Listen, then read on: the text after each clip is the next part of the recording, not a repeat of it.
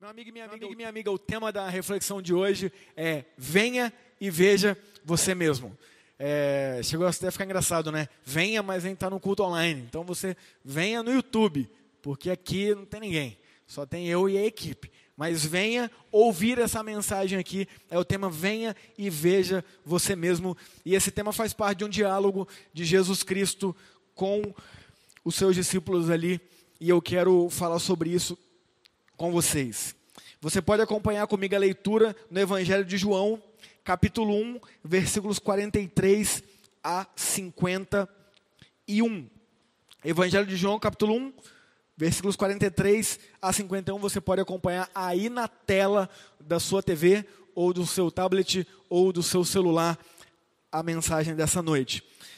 Evangelho de João, capítulo 1, versículos 43 a 51. Se você estava comigo aqui domingo passado, se você assistiu a mensagem domingo passado, é, eu já vou te dizer que essa mensagem é a continuação daquela. Então, aquela eu falei do, até o versículo 42, hoje eu falo do 43 ao 50, ou seja, é a continuação daquela narrativa da semana passada. Mas você que está aqui hoje fala, nossa, não assisti a semana passada, não tem problema, não tem problema, fique em paz, que eu vou te contextualizar e eu vou mostrar para você as lições desse texto aqui. Então vamos ler, Evangelho de João, capítulo 1, versículos 43 a 52, diz assim a palavra de Deus.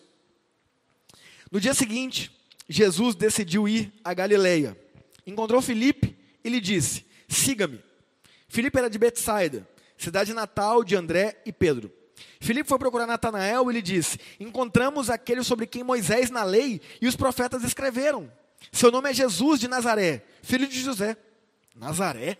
exclamou Natanael. Pode vir alguma coisa boa de Nazaré? Venha e veja você mesmo, respondeu Filipe. Jesus viu Natanael se aproximar e disse: Aí está um verdadeiro filho de Israel, um homem totalmente íntegro. Como o senhor sabe a meu respeito? perguntou Natanael. Então Jesus respondeu: Vi você sob a figueira antes que Filipe o chamasse. Então Natanael exclamou: Rabi, o Senhor é o Filho de Deus, o Rei de Israel. Jesus lhe perguntou: Você crê nisso porque eu disse que o vi sob a figueira? Você verá coisas maiores que essa. E acrescentou: Eu lhes digo a verdade, vocês verão o céu aberto e os anjos subindo e descendo sobre o filho do homem. Então, esse é o texto da mensagem de hoje.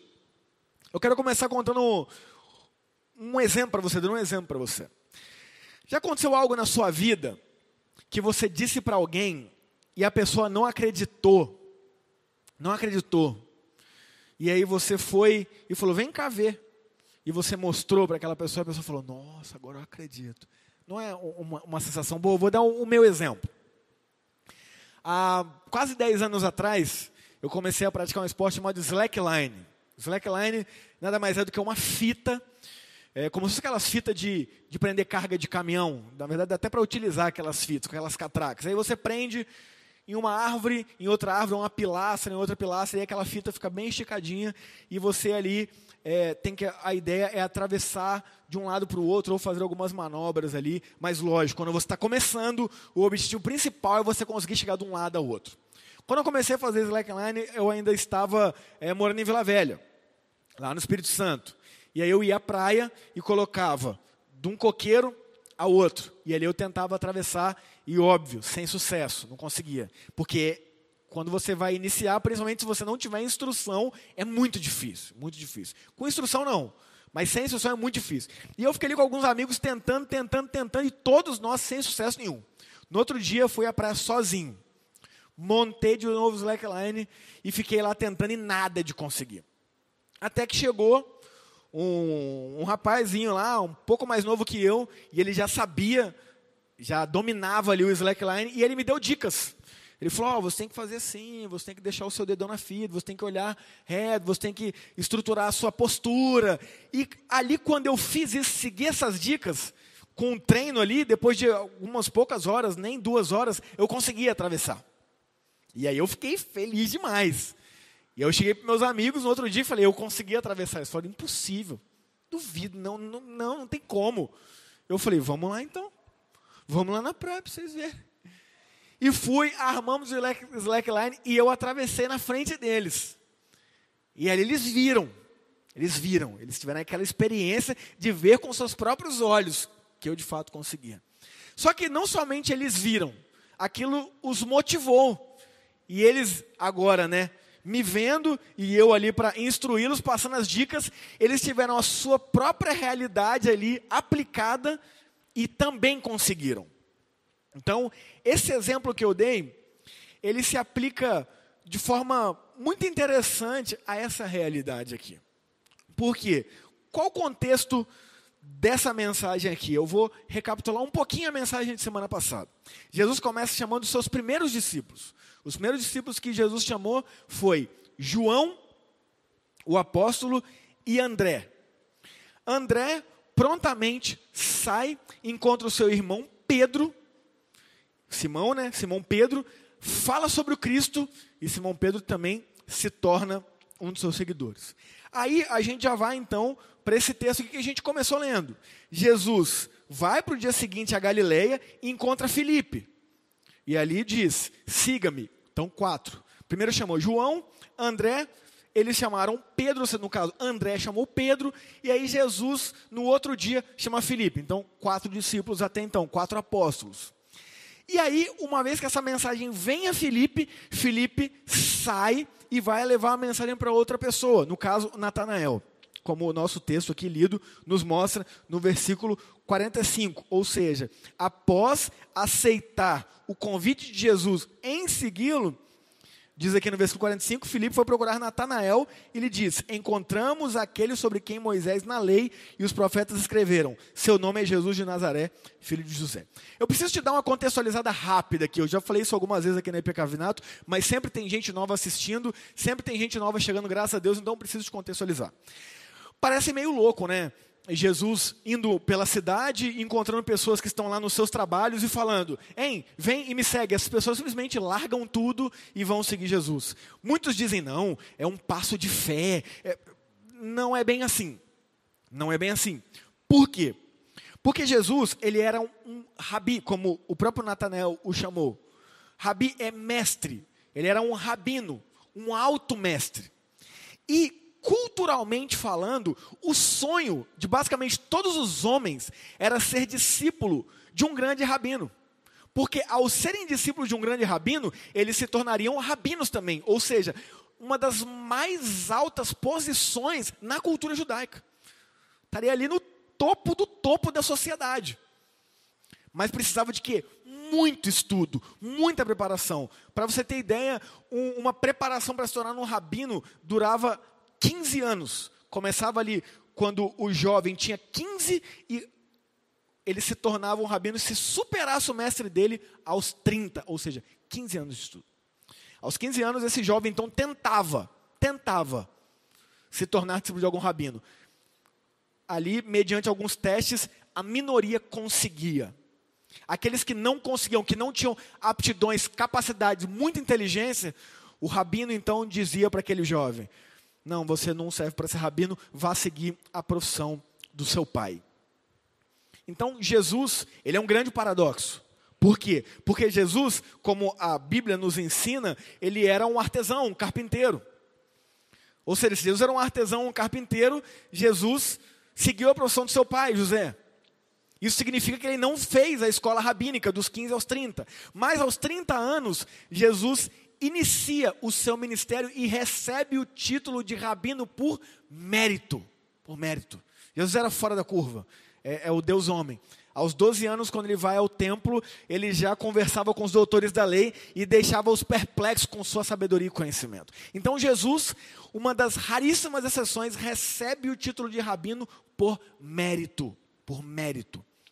E aí, então, quando ele começa o seu ministério com esse título de rabino, agora ele faz diferente dos rabinos comuns. Os rabinos comuns esperam que os jovens venham até eles para que eles nos submetam a testes para ver se eles são aptos ou não. Jesus faz diferente. Ele vai até homens que já estão trabalhando, ou seja, já reprovaram na escola rabínica. Não eram capazes, não eram aptos a serem rabinos. Por quê? Porque se eles estão trabalhando, eles não fizeram a escola rabínica.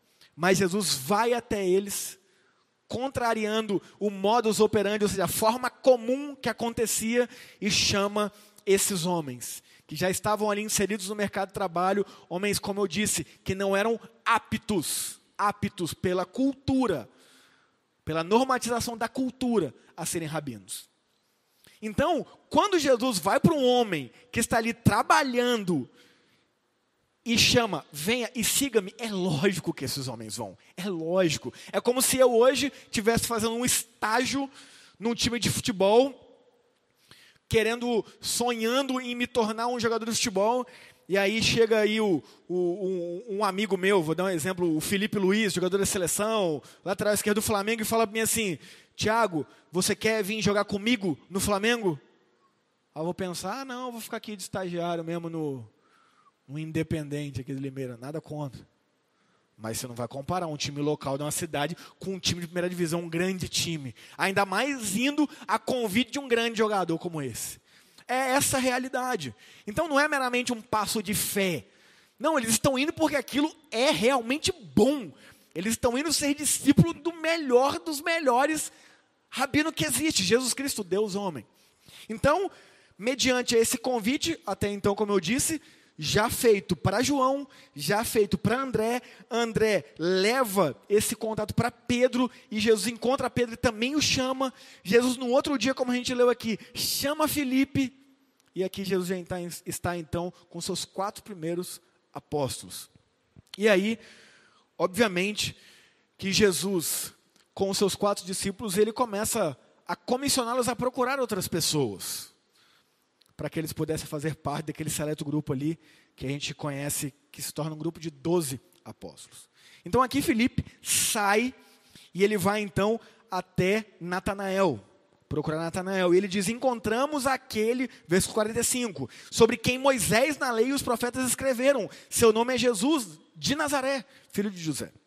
O que acontece, meu amigo e minha amiga? Desde o Antigo Testamento, 800 anos antes de Jesus, mil anos antes de Jesus, 400 anos antes de Jesus, 300 anos antes de Jesus, profecias já anunciavam e falavam a respeito do Cristo. Entenda, Jesus Cristo não é nome e sobrenome. Jesus é nome, Cristo é título. Cristo significa ungido, ou seja, aquele que há de vir, aquele que viria do céu para resgatar o povo. Então, desde o Antigo Testamento, era anunciado que o Cristo viria. Então, um bom judeu, conhecer, conhecedor das Escrituras, sabia a respeito dessas profecias e aguardava ansiosamente a vinda, a revelação desse Messias. E acontece que Filipe vai até Natanael, seu amigo, um exemplar judeu, e diz: Encontramos o Cristo. Encontramos aquele a quem as prefeituras dizem, a quem as escrituras dizem. Eu falei prefeituras? Não, aqui as escrituras, desculpa, prefeituras, que é isso? Encontramos aquele que as escrituras dizem. O Cristo, anunciado por Moisés e pelos profetas. Ele é Jesus de Nazaré, filho de José. A Natanael olha e fala: Nazaré? Versículo 46. Pode vir alguma coisa boa de Nazaré? Segundo o conhecimento de Natanael, como bom judeu, ele não se recordava de nenhuma profecia que dizia que o Cristo viria de Nazaré. Nazaré era uma cidade sem expressividade nenhuma. Ninguém de renome tinha vindo de Nazaré. Nenhuma grande autoridade eclesiástica judaica tinha vindo de Nazaré. Mas de Nazaré? Nazaré. E aí, Felipe diz, versículo 47. Desculpa, versículo 46 ainda. Venha e veja você mesmo, respondeu Filipe. Meu amigo e minha amiga, entenda o seguinte: entenda que, assim como Jesus, que desafiou as probabilidades da época, até hoje nós somos chamados a viver em Cristo de semelhante forma. Na nossa sociedade que a gente vive, nós temos a viver categorizações. Ah, e a pessoa da família tal ah, é a pessoa da faculdade tal. Ah, é a pessoa que frequenta igreja tal. Ah, é a pessoa que conhece fulano de tal, que vai em lugares. essas pessoas são aquelas pessoas que a gente valoriza e que a gente coloca maior estima ou espera maiores coisas. Mas eu quero dizer uma coisa para você. Assim é a visão humana. Assim somos nós, falhos e pecadores. Como o próprio Jesus diz, nós olhamos o exterior. Nós olhamos aquilo que é possível enxergar aos nossos olhos, mas Deus vê além. Ele vê o nosso coração. Ele vê o que ninguém vê, às vezes nem nós mesmos. Ali ele vê, ali ele conhece. E nesse mesmo lugar íntimo, lugar profundo, que às vezes nem eu e você temos acesso dentro de nós mesmos, é ali que Jesus trabalha. É ali que Jesus faz a obra e nos transforma de dentro para fora. E por que, que eu estou dizendo isso? Porque assim como Natanael diz, pode vir alguma coisa boa de Nazaré, e a resposta do seu amigo Felipe foi: venha e veja você mesmo. Eu quero dizer para você o seguinte nessa noite: não importa de onde você veio, não importa qual foi a sua criação, não importa se você tem pais separados ou pais juntos. Não importa se seu pai foi um bom pai ou um pai péssimo. Não importa se você sequer teve pai, se você é adotado, adotado. Não importa se você teve péssimos referenciais. Não importa se você é uma pessoa que pecou ou peca muito até hoje. Não importa se você veio de uma favela ou veio de um berço de ouro. Não importa se você veio de uma igreja fundamentado na Escritura, ou se você veio de religiões que são completamente diferentes com os princípios do Evangelho de Jesus Cristo. Não importa. Sabe por quê? Porque Jesus, Ele está olhando a nossa história para frente. E não do que aconteceu para trás. Eu sei que essas coisas que vieram lá de trás têm influência nas nossas vidas, óbvio. Eu falo isso por mim. É, eu vivi traumas por, por ter uma família desestruturada, traumas esses que eu carrego até hoje. Eu preciso tratar, eu preciso compreender, eu preciso refletir. Já vivi períodos de vivenciar é, momentos de terapia, de viver períodos de terapia, de tomar medicação contra é, depressão, medicação essa que eu tomo até hoje. Por quê? Porque tive uma vida conturbada no passado. E eu sei que essas coisas geram marcas na gente. Então, eu, eu, não estou dizendo que tudo que você passou atrás é, é, é, indiferente ou não quer dizer nada. Não, não estou dizendo isso. Eu estou dizendo que o que você viveu no passado, de onde você veio, não determina quem você é em Jesus Cristo. Porque Jesus Cristo determina quem nós somos. Nós não temos essa capacidade. Mas Ele tem. Ele tem. É Ele que bate o martelo sobre a nossa vida. É Ele que se revela a nós. É Ele que começa a obra dentro do meu coração e do seu coração, é Ele. A palavra diz: Nós o amamos porque Ele nos amou primeiro. Ou seja, se hoje você está caminhando com Jesus, você está buscando conhecê-lo, você está se aproximando dele por ouvir a palavra sendo aqui pelo YouTube, por buscar conhecimento nas Escrituras, saiba, é o próprio Deus que está te atraindo a Ele. Você já é vítima desse amor grandioso e maravilhoso. Não importa, não importa qual seja o seu passado. Não importa. Eu vou dizer uma coisa para vocês: é, é, é um privilégio, sabe? Nascer num lar cristão, de fato, tá? Estou falando de lar de pessoas que frequentam igreja, porque tem uma diferença gigantesca entre frequentar a igreja e ser cristão. Gigantesca. É um privilégio, é um privilégio. Você crescer num lar que Jesus e os princípios dele de fato regem aquela família. Isso é maravilhoso. Isso é um privilégio sem igual. Isso é muito bom. Isso é muito bom. Mas eu vou te dizer uma coisa: até mesmo nesse lar, Jesus Cristo precisa se revelar para cada uma daquelas pessoas e precisa salvar cada uma daquelas pessoas. Por quê? Porque corre-se o risco de viver apenas a religiosidade.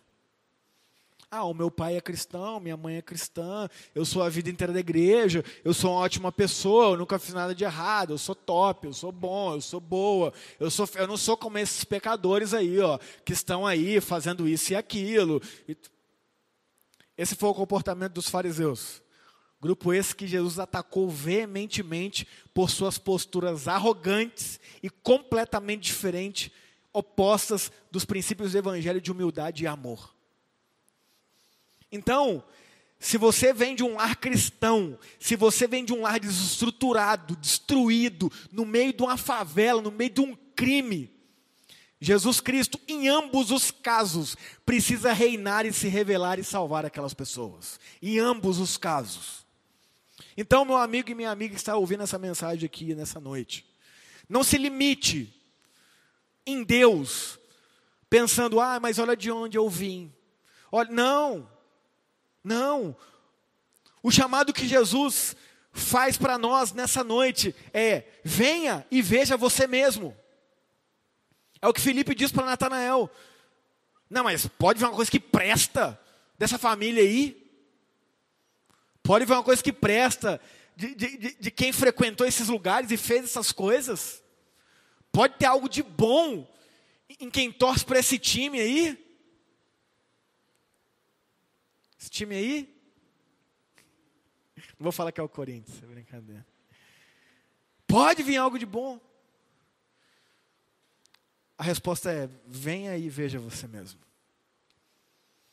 E foi essa resposta que Felipe deu para Natanael. Felipe levou Jesus, a mensagem de Jesus, para Natanael. E, e esse é um privilégio que eu e você temos. Esse é o privilégio que nós temos. Levar a mensagem de Jesus até as pessoas. Levar os princípios de Jesus até as pessoas. Mas eu vou te dizer uma coisa: essas pessoas precisam ver por elas mesmas quem é Jesus Cristo, porque eu e você não conseguimos fazer isso. A gente consegue mostrar, a gente consegue passar a visão, a gente consegue passar os princípios, mas essa pessoa precisa vir e ver com seus próprios olhos o que Jesus fez na vida dela, o que Jesus representa na vida dela, o que Jesus de fato é. E assim aconteceu com este homem aqui, Natanael. A resposta, diante da resposta do seu amigo Felipe, venha e veja você mesmo. Natanael foi até o encontro de Jesus. E no versículo 47 diz assim: Jesus viu Natanael se aproximar e disse: Aí está um verdadeiro filho de Israel, um homem totalmente íntegro. Pensa, você está chegando até uma pessoa que você nunca viu na vida, que você não conhece, e essa pessoa diz a seu respeito: está aí um verdadeiro filho de Limeira, homem íntegro, correto. E aí, como qualquer pessoa, você vai perguntar, mas você me conhece de onde? Quem que é você? Nunca te vi? E foi a resposta de Natanael. Natanael respondeu no versículo 48: Como o Senhor sabe meu respeito? Não te conheço. Como assim? Como sabe que eu sou íntegro? Como que você sabe que eu sou correto? E aí a resposta de Jesus é: Vi você sob a figueira antes que Felipe o chamasse. Meus irmãos, era comum para um judeu piedoso que investia ali nas suas disciplinas espirituais de oração e reflexão nas escrituras, que ele sentasse e se projetasse debaixo de árvores para ter o seu momento ali diante de Deus. E o que Jesus está fazendo aqui é uma alusão a este momento. Que Natanael, ali, como um bom judeu, separava esse tempo para falar com o Pai, para estar na presença dele em oração, em reflexão dos princípios e dos ensinamentos da palavra. E ali Jesus disse: Antes de Felipe falar com você, eu te vi, Natanael. Eu vi você orando. Eu vi você em comunhão com o Pai. E ali Natanael ele é surpreendido porque como que ele poderia saber disso? Como que ele poderia ver isso? Por quê? Porque essas práticas elas aconteciam em locais isolados, em locais não vistos por todos para que a pessoa pudesse ter ali, né, a paz, um momento de reflexão, de meditação, de diálogo com o Pai. E ele, ele percebe quem é que está falando com ele. E agora ele não mais está apenas com o testemunho do seu amigo Filipe, mas ele está vivenciando o que Jesus está fazendo na vida dele ali naquele momento, revelando coisas que só ele sabia. E ali ele, ele reconhece e no versículo 49 ele exclama, dizendo: Rabi, o Senhor é o Filho de Deus, o Rei de Israel.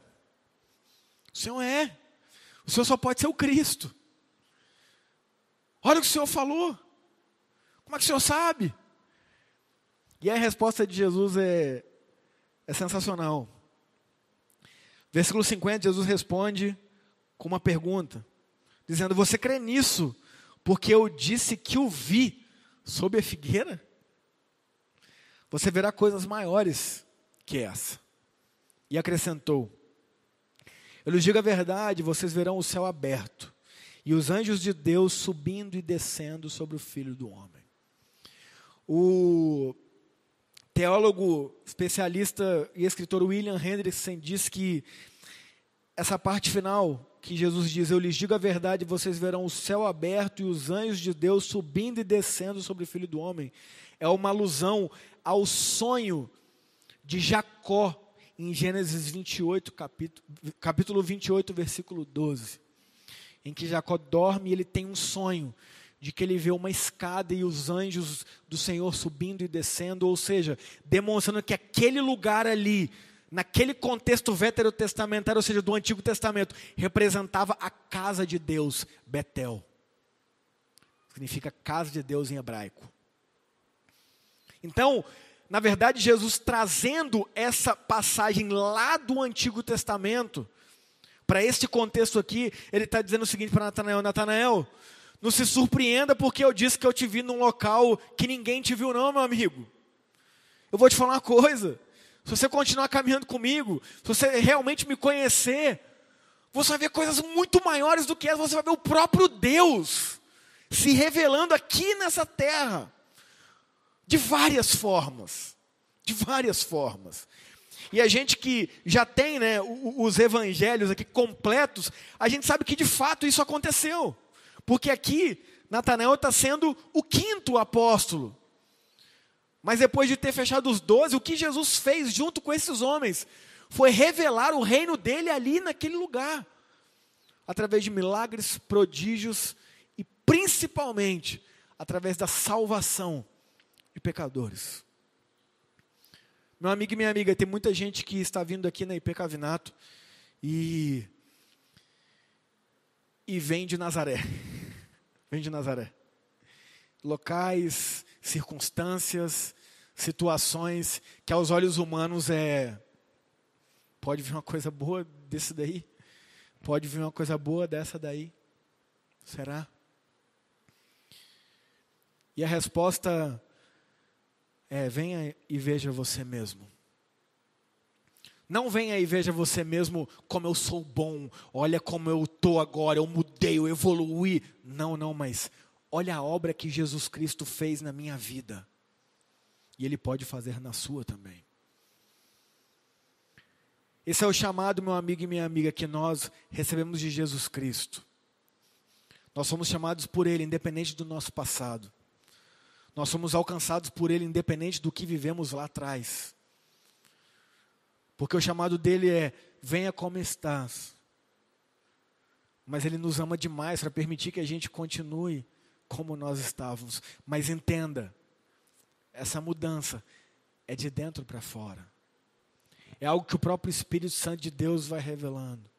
Quantas pessoas começaram a vir aqui e falavam para mim assim, pastor, eu não gosto de igreja, eu não gosto desses negócios. Eu falava, irmão, fique em paz, cara, tranquilo, também não gosto muito não, falar a verdade.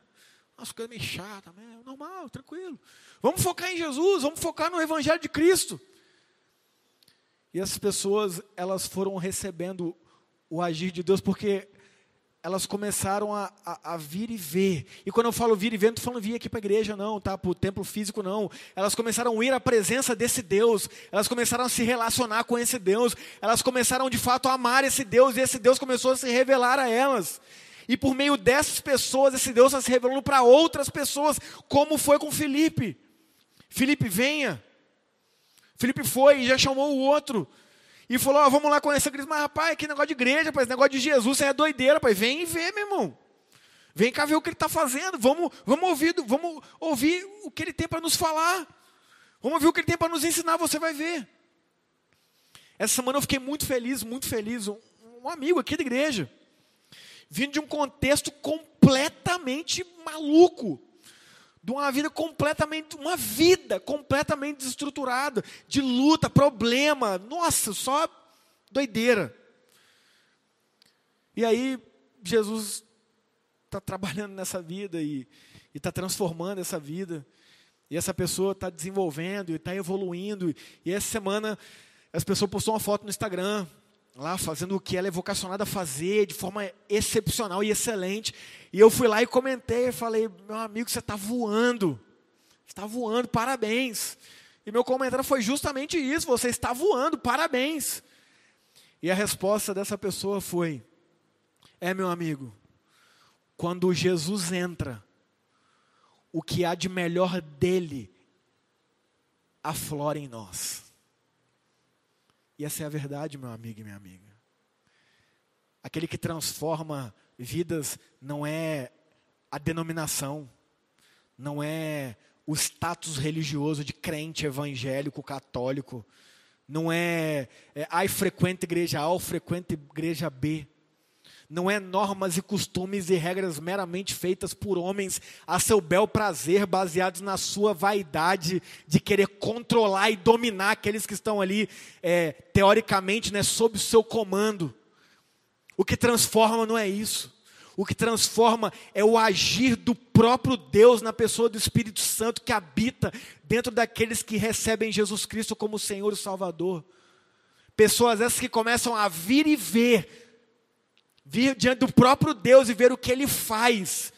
E ali declaram: o Senhor é o Cristo, o Senhor é o Salvador, o Senhor é o libertador, o Senhor é o Rei dos Reis e Senhor dos Senhores. É isso que transforma vidas, meu amigo e minha amiga. E nós temos este privilégio. Quantas coisas Deus tem feito em nosso meio aqui. Quantos testemunhos nós temos para dar para outras pessoas a partir do que Jesus fez e faz em nós e por meio de nós, e muitas vezes nós nos calamos. Nós nos calamos. E assim deixamos de cumprir um dos propósitos que Jesus tem para nós, que é nos alcançar para que a gente leve a mensagem para outro. Não que a gente force o outro, não que a gente oprima o outro, não que a gente se torne o dono da verdade e fique aquela crente chato, que tudo está errado, todo mundo está errado e ninguém presta mais, só eu que presto. Não, não, não, não, não. Mas nos chama para leve essa mensagem. Como Felipe, Natanael, eu encontrei o Cristo. Aquele que Moisés falava, os profetas falavam. É o Jesus de Nazaré, filho de José. Nazaré?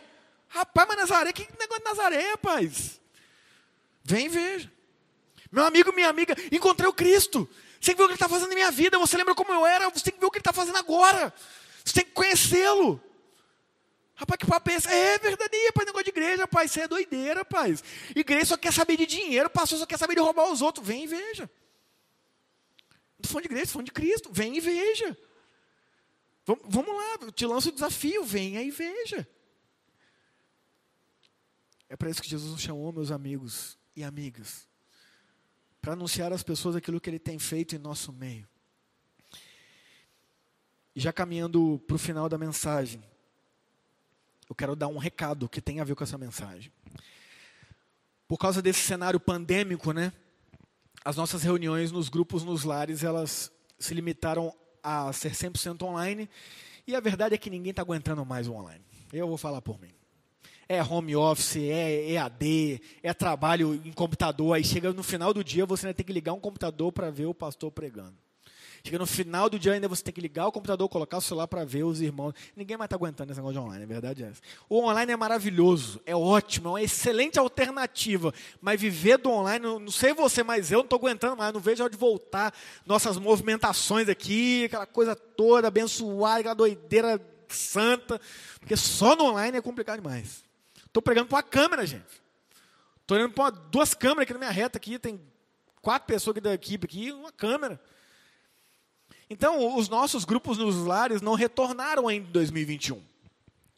E fica complicado a gente retornar para as casas, porque, poxa, como que a gente vai colocar ali que seja cinco pessoas dentro da casa do outro? Enfim, é, é, eu, eu, acho que é invadir demais a, a, a, a casa das pessoas neste cenário, neste cenário de pandemia. Então, a gente optou como liderança em retornar um momento aqui na igreja, durante a semana, às quartas-feiras, 19h30.